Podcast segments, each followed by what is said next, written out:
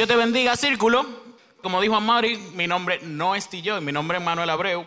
Todo el mundo me conoce aquí como DJ. Y tengo el honor de ser parte del liderazgo de esta comunidad. Y esta mañana tengo el gran privilegio de compartir la palabra de Dios con ustedes. Así que, ¿qué dice? ¿Le damos? Sí. Como saben, el pasado domingo iniciamos una nueva serie llamada Identidad. Y esto es en vista que como comunidad cumplimos nada más y nada menos que 18 años, tenemos cédula. Y ahí va un aplauso. 18 años, señores, 18 años viendo la fidelidad de Dios domingo tras domingo para con nosotros y como comunidad. Y Fausto compartía el domingo pasado de manera magistral la importancia de tener equilibrio. Fausto nos instaba a través de la palabra a vivir a la altura del llamado de Dios a nuestras vidas, tener claro el propósito del Señor para nuestras vidas a la vez que nos mantenemos conectados como comunidad. Pero hay un problema.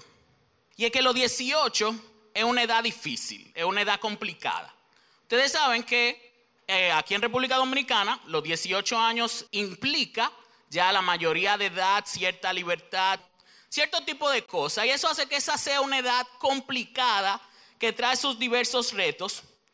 Y es que cuando tú cumples la mayoría de edad, tú crees saber lo que quieres, cuándo lo quieres y cómo lo quieres. Y yo recuerdo mis días cuando estaba a punto de graduarme del colegio y ese era como el, el sueño, era como, tú a ver, cuando yo cumpla 18, oye, yo voy a hacer lo que me dé la gana y será genial. Y poco tiempo después me di cuenta que no era así. Me di cuenta de que sí, pudieras hacer lo que te da la gana, pero tienes que atenerte a las consecuencias de eso. Y eso es hasta bíblico, o sea, todo me lícito, mas no todo me conviene. Pero parte de la madurez como creyente, parte de tu alcanzar esta mayoría de edad, es como nosotros lidiamos con las expectativas. Y nosotros todos tenemos un sinnúmero de expectativas, o sea, todo en algún momento hemos pensado, cuando yo tenga X edad me casaré con el amor de mi vida, cuando tenga tal edad me voy a retirar y voy a tener mi dinero ahí guardadito, a tal edad tendré hermosos hijos. Y yo, por ejemplo, yo conservo la expectativa de tener hermosos hijos. El que conoce a María Eugenia sabe que estamos dando paso en la dirección correcta. Sí y solo sí salen a ella. Porque si salen a mí van a decir como, ah, bueno, él es graciosito, pero amarán al Señor, así que amén. Pero ¿qué pasa? Todos tenemos expectativa de todas índole. Incluso ustedes ahora mismo tienen expectativa de que este va a ser un buen mensaje. Y déjame decirte que puede que sea un buen mensaje, como puede que no. Y cómo nosotros lidiamos con eso es lo que determina qué tan anclados estamos a la identidad que Dios tiene para nosotros.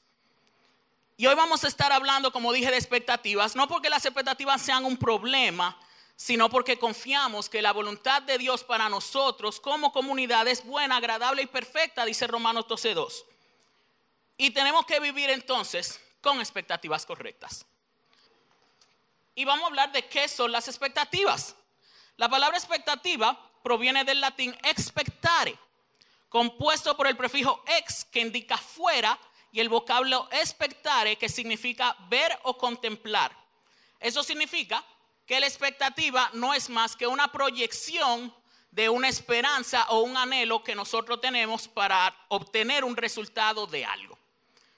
Y es muy interesante porque la palabra expectativa tiene un tiene en su raíz e, etimológica una semejanza con la palabra especulación. Y este vínculo entre estas dos palabras refuerza en mí la idea de que la expectativa son una proyección de nuestros deseos. Es una proyección de lo que hay en tu corazón, de tus anhelos, de tus ilusiones o incluso los valores en los cuales tú caminas por la vida. Y desde el punto de vista psicológico, las expectativas tienen un impacto muy grande. Hay un impacto no solamente a nivel cognitivo, sino también socioconductual, de cómo nosotros nos comportamos frente a diversos tipos de resultados. ¿Cuál es mi actitud cuando las cosas no salen como yo espero que salgan? Y de acuerdo a algunas escuelas de psicología, las expectativas afectan tres planos fundamentales en el individuo y esos planos lo vamos a ver ahora a la luz de la palabra. Y son los siguientes. Punto número uno, lo que pienso de mí. ¿Cuál es la concepción que yo tengo de mí mismo? Punto número dos, mi relación con los demás. Cómo yo me relaciono con mi prójimo, cómo yo hago vida en comunidad. Y punto número tres, mi relación con mi entorno, mi relación con el mundo. ¿Y qué tiene que decir la palabra acerca de lo que yo pienso de mí? ¿Cuál es el estándar bíblico de cómo yo debo vivir? Dice la palabra en Romanos 12:3, ninguno se crea mejor de lo que realmente es. Y es interesante porque implícitamente dice, ninguno se crea mejor, pero ninguno se crea inferior de lo que realmente es. Y dice primera de Pedro 2:9, pero ustedes no son así porque son un pueblo elegido. ¿Qué son? Un pueblo elegido son sacerdotes del rey, una nación santa, posesión exclusiva de Dios. Por eso puede mostrar a otros la bondad de Dios, pues Él los ha llamado a salir de la oscuridad y entrar en su luz maravillosa. Eso es quienes somos, ese es nuestro ADN. Y una vez entendiendo eso, entonces yo puedo tener expectativas sanas de cómo va a ser mi relación con los demás. Y este verso me gusta mucho porque es un, boche que le dio Pablo a Timoteo. Dice segunda de Timoteo 2, del 16 al 18. Evita las conversaciones inútiles y necias que solo llevan a una conducta cada vez más mundana. Así que si tú eres miembro del círculo, tengo para decirte que ya somos mayores de edad. Hay relajito, hay cosas que ya no nos salen. Hay cosas que ya no nos pegan el chisme, la murmuración, la dema entre los discipulados. ¡Ey! Estamos viejos para eso ya. Y nosotros, ninguno de ustedes quieren ser aquel creyente al que le digan, ¡Ey! Descansa, descansa. Tenemos cédula ya. Ya, cuando era niño, hablaba como niño, pensaba como niño, actuaba como niño. Pero ahora son 18. Y punto número 3 mi relación con el mundo. Somos, dice 2 de Corintios 10, 3, somos humanos, pero no luchamos como lo hacen los humanos. Y dice mi amada Reina Valera del 60, estamos en el mundo, pero no somos del mundo. Y dice primera de Juan 5, 19, sabemos que somos hijos de Dios y que el mundo que nos rodea está controlado por el maligno. Entonces, si yo sé quién soy, yo sé lo que el Señor quiere, cómo yo me relacione con los demás y cómo Él quiere que me relacione con el mundo que me rodea. Entonces yo estoy llamado a tener expectativas sanas. ¿Y cuál es la función de estas llamadas expectativas? ¿Por qué necesitamos esas expectativas? Porque como dije al principio, las expectativas no son malas si están ancladas en el lugar correcto. Y la principal función de las expectativas es prepararnos para la acción. Cuando tú te mantienes expectante a algo, tú creas en tu mente un plan de acción de cómo va a ser los posibles escenarios. Por ejemplo, cuando tú vas a una entrevista de trabajo, tú estás expectante de tener un buen desempeño, de tener una buena entrevista, de que te vaya bien y te den el trabajo, ¿verdad? Y eso te está preparando a cómo accionar. Y lo que yo te estoy diciendo esta mañana es que tenemos que como iglesia mantenernos expectantes y tener el plan en mente para poder cumplir con la visión y la misión que el Señor nos ha dado. Porque si no, no estamos nada. Y eso significa que cada decisión que tomamos, de manera u otra, es un acto de fe.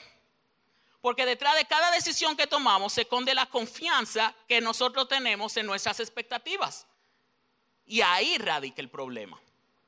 ¿Dónde nosotros estamos colocando nuestra fe al momento de, plantearnos esas expectativas? Y dice Salmo 37, 5, entrega al Señor todo, ¿qué? Todo lo que haces, confía en Él y Él te ayudará. Y es sencillo, con ese versículo pudiéramos terminar el mensaje de esta mañana ya. O sea, ¿quieres plantearte buenas expectativas? Entregale todo al Señor, confía en Él. Pero, como nosotros como cristianos se nos hace difícil ese tema de confiar, de soltar el control, por tanto nos creamos malas expectativas, Vamos a ver qué dice la palabra de Dios al respecto. Porque no, no soy solamente yo, no eres tú, dice la palabra, por cuanto todos pecaron. Entonces, sí, esto no es nuevo. Y antes de, de entrar a la palabra, yo quiero hacer un ejercicio mental. Yo quiero que tú mires a la persona que está a tu mano derecha y esa persona va a ser tu panita a Emaús. Y vamos a plantearnos el siguiente contexto. Hace tres días Jesús fue crucificado. Aquella persona en la cual tú habías depositado tu entera confianza fue crucificada injustamente. ¿Cómo te sentirías? Algunos dirían triste, quebrantado, derrotado. Y todos esos sentimientos son el resultado de una expectativa errada. Pero vamos a ver qué dice la historia. Sigue ahí con tu panita. Vamos rumbo a Maús. Dice la palabra de Dios en Lucas 24, del 13 al 17, lo siguiente. Y leemos en el nombre del Padre, del Hijo y del Espíritu Santo. Ese mismo día dos de los seguidores de Jesús iban camino al pueblo de Maús, a unos 11 kilómetros de Jerusalén. Al ir caminando, hablaban acerca de las cosas que habían sucedido. Mientras conversaban y hablaban, de pronto Jesús mismo se apareció y comenzó a caminar con ellos, pero Dios impidió que lo reconocieran. Él les preguntó, ¿de qué vienen discutiendo tan profundamente por el camino? se detuvieron de golpe con sus rostros cargados de tristeza. Entonces uno de ellos, llamado Cleofás, contestó, tú debes ser la única persona en Jerusalén que no oyó acerca de las cosas que han sucedido allí en los últimos días. ¿Qué cosas? preguntó Jesús. Las cosas que le sucedieron a Jesús, el hombre de Nazaret, le dijeron. Era un profeta que hizo milagros poderosos y también era un gran maestro a los ojos de Dios y de todo el pueblo. Sin embargo, los principales sacerdotes y otros líderes religiosos lo entregaron para que fuera condenado a muerte y lo crucificaron. Nosotros teníamos la esperanza de que fuera el Mesías que había venido para rescatar a Israel. Todo esto sucedió hace tres días. Y en el pasaje podemos ver algunos puntos interesantes. Sigue ahí con tu panita rumbo a mouse. Y podemos ver tres cosas. Número uno, indiscutiblemente, esas dos personas, Cleofás y el otro que no mencionan su nombre, eran discípulos de Jesús. Podemos ver más de esto en Marcos 16, 12 y en Lucas 10, 17, que cuando se envían a los 72. Sí, eran discípulos, no eran de los 12, habían 72. Así que el hecho de que eran discípulos implica que no solamente habían pasado tiempo con Jesús, habían escuchado las enseñanzas de Jesús, sino que ellos vivían de acorde a esas enseñanzas. Punto número dos. Sus expectativas irrealistas no les permitieron reconocer a Jesús. Dice que Jesús mismo se les mostró, no obstante Dios no le permitió que ellos lo reconocieran. ¿Y por qué? Porque había una lección que enseñar. Y punto número tres, la frustración por su expectativa no cumplida los afectó a nivel emocional. Dice el verso 17 que con rostros cargados de tristeza. Y eso es lo que pasa cuando no sabemos responder sanamente a una, expectativa. Nos ponemos tristes, nos cargamos, nos angustiamos. Y más adelante en el pasaje, el Señor da una tremenda enseñanza a estas dos personas llevándolo a la palabra. Y dice en los versos del 18 al 21 lo siguiente. Entonces Jesús les dijo, qué necios son. Les cuesta tanto creer todo lo que los profetas escribieron en las escrituras.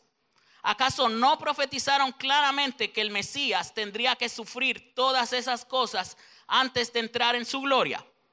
Entonces Jesús los guió por los escritos de Moisés y de todos los profetas, explicándoles lo que las escrituras decían acerca de él mismo. Y el pasaje no indica que a pesar de ellos ser considerados discípulos, a pesar de haber pasado tiempo con Jesús, fueron que necios. Y al punto tal que al ellos estancarse porque su expectativa no se cumplió, no pudieron darse cuenta del milagro de la resurrección que estaba sucediendo ante sus ojos. Y yo no sé ustedes, pero yo no quiero ser como esos panas de Maus. Yo quiero mantenerme expectante, yo quiero darme cuenta de lo que Dios está haciendo en medio nuestro. Yo quiero reconocer el rostro de Dios cuando yo lo vea. Yo quiero que como comunidad nosotros podamos mantenernos expectantes de lo que el Señor está haciendo en cada una de nuestras vidas a lo largo de estos 18 años y lo que nos quedan por venir. Pero el problema es que la madurez no tiene que ver con tiempo. La madurez tiene que ver con corazón. Y yo lo que te tengo que decir en esta mañana es que podemos cumplir 18, 20, 25, 30, 50 años, 100 años, si es lo que es la voluntad de Dios. Pero si tu corazón no cambia, no estamos en nada. Tú puedes tener todo el tiempo en el Evangelio, tú puedes venir a la iglesia todos los domingos. Pero si tu corazón no cambia, es tiempo perdido. La madurez no es edad, no es tiempo en el Evangelio, no es ministerio, no es estudio teológico. Hay muchas personas que tienen todo eso y su corazón es inmaduro. Y el Señor nos está llamando a coger la cédula. Hey, eres legal ya, ¿qué tú vas a hacer con eso? Como le dijo el Señor a Moisés, hey, ¿qué tú tienes en la mano? Tú tienes una cédula que dice, hey, soy mayor de edad, yo pertenezco a una comunidad madura. Entonces tiempo de que nosotros empecemos a comportarnos como tal, amén. Y ustedes ven, ustedes tenían la expectativa de que este iba a su mensaje chévere y se iban a reír y ahora ni amén están diciendo, pero está bien, está bien. Amén, amén. ¿Ustedes saben cuál es el problema?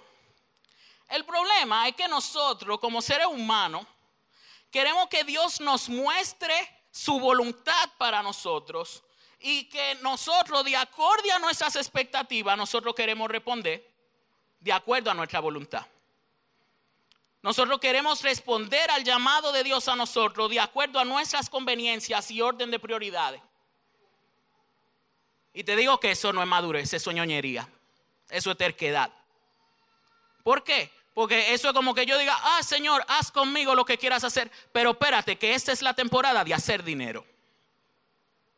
Señor, úsame con poder. Sí, yo quiero servir en la comunidad, pero espérate, déjame graduarme de la universidad. Señor, sí, úsame, haz en ti tu voluntad. eres el Señor de mi vida. Pero espérate, que yo estoy buscando pareja.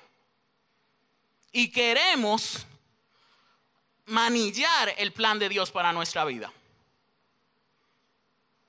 Y algunas de estas expectativas, vamos a ver algunas expectativas erradas que nosotros como creyentes no planteamos y como obviamente eso está mal a la luz de la palabra. Y la primera, yo tengo que pedirle a Evan Craft que me pedirle perdón a Evan Craft en verdad, porque la canción es muy linda y todo va a estar bien. Everything will be alright, pero tú sabes que eso no es verdad. Oye, no podemos andar con la vida. Yo no sé cuál es este cristianismo progresivo de sí, tú puedes, todo estará bien, Dios está contigo. No, yo no sé quién fue que saltó con eso. Dice la palabra de Dios en Juan 16:33, les he dicho todo lo anterior para que en mí tengan paz. Aquí en el mundo tendrán muchas pruebas y tristezas pero anímense, porque yo he vencido al mundo. Así que una expectativa más realista, en vez de que todo va a estar bien, es yo poder decir, aunque ande por valle de sombra de muerte, no temeré mal alguno, porque el Señor está conmigo. Es como un cambio sutil, pero que tiene mucho peso. Porque yo no puedo andar por la vida creyendo que yo me la sé toda, porque no es real. Expectativa número dos, y esta me gusta. La gente debería tratarme bien, porque somos hijos de Dios y amamos al Señor. Pero, hey, tú no eres dinero para caerle bien a todo el mundo. Y si aún quisieras ganarte a todo el mundo con dinero, dice la palabra que el principio de todos los males es el amor al dinero. Así que, hey, tú tienes que entender que no a todo el mundo le va a caer bien. Y sabes que yo no quiero caerle bien a todo el mundo. ¿Por qué? Porque dice la palabra de Dios, confía en el Señor con todo tu corazón, no dependas de tu propio entendimiento, busca su voluntad en todo lo que hagas y Él te mostrará cuál camino tomar. Yo me muevo de acuerdo a lo que Dios dice. Ya. Pero ¿qué pasa? Nosotros como cristianos, nosotros queremos ser lo más amable y lo más buena gente y queremos incluso que nuestros líderes nos apoyen, nos soporten y nos ayuden en la forma en la que nosotros queremos, como nosotros entendemos que es correcto. Y el líder disipula y disciplina en base a la palabra de Dios. Así que si tú no te estás sintiendo bien, con, ay, no, mira, mi líder no me está tratando bien, que si yo qué, que si yo cuánto. Vea la palabra, porque es muy probable que tal vez tú tengas el problema. Y es un cambio de expectativa que como comunidad tenemos que hacer. Y expectativa número tres, puedo cambiarlo todo. Nosotros queremos ser lo que más repara, lo que más arregla. Nosotros queremos hacer todo a nuestra manera. Y Sencillamente tenemos que entender que el que es el Señor es Dios, no yo. Muchas veces nosotros nos enfocamos tanto, tenemos la expectativa de que vamos a hacer la cosa a nuestra manera, que nos olvidamos que aquel que hace la obra, que pesa las intenciones del corazón, es Dios. Y eso son expectativas que no son sanas. Y esta mañana yo te estoy diciendo que si vamos a entrar a la mayoría de edad, tenemos que plantearnos expectativas de acorde a lo que el Señor quiere para nosotros. Y cuando nosotros fundamentamos nuestras expectativas en la palabra, nos damos cuenta de que son absolutamente sólidas. Y nuestras expectativas de que Él cumplirá su palabra, adivinen qué, se llama fe. Podemos esperar que Dios hará exactamente lo que dice que hará. Y dice la palabra de Dios en 2 de Corintios 1:20, pues todas, ¿cuáles? Todas las promesas de Dios se cumplieron en Cristo con un resonante sí. Y por medio de Cristo, nuestro amén, que significa sí, se eleva a Dios para su gloria. Y dice Josué 21:45, ni una sola de todas las buenas promesas que el Señor le había hecho a la familia de Israel quedó sin cumplirse. Todo lo que él había dicho se hizo realidad. Y yo creo que así es bueno nosotros tener expectativas. Porque a mí me gusta tener expectativas que yo sé que se van a cumplir como yo quiero que se cumplan. Es bueno jugar para el lado ganador. Y déjame decirte, estás en el equipo ganador. En la medida que nuestras expectativas cambian, iremos alcanzando esa madurez y podemos vivir esa identidad que nos va, a, nos va a hacer plenos en Cristo. Y dice el autor Oswald Chambers en su libro En pos de lo supremo, la madurez espiritual no se alcanza con el paso de los años, sino con la obediencia a la voluntad de Dios. Y tú me dirás, pero ¿cuál es la voluntad de Dios? Yo no sé cuál es la voluntad de Dios. Yo no sé lo que es lo que Dios quiere para mí. Tengo para decirte, escrito está. Dice la palabra de Dios en Juan 6:40, pues la voluntad de mi Padre es que todos los que vean a su Hijo y crean en Él tengan vida eterna. Y yo los resucitaré en el día final. ¿Cuál es la voluntad del Señor? Que creamos en Él. El problema es que para nosotros se nos hace tan difícil porque vivimos en base a una expectativa irrealista de cómo yo quiero que sea mi vida. Y yo quiero que mi vida sea de acuerdo a la voluntad de Dios, porque dice Romanos 12:2, lo decíamos al principio, es buena, agradable y perfecta. ¿Y cómo yo puedo hacer esta voluntad de Dios? ¿cómo yo puedo no ser como esos dos discípulos que iban rumbo a Emmaus? Dice Hebreos 12:2, puestos los ojos en Jesús, el autor y consumador de la fe. Y esta mañana yo lo que te estoy diciendo es que si tú quieres plantearte expectativas realistas, expectativas que estén plantadas en la palabra de Dios, tienes que enfocarte en Él. Así que yo creo que tú te pongas de pie ahora en esta mañana.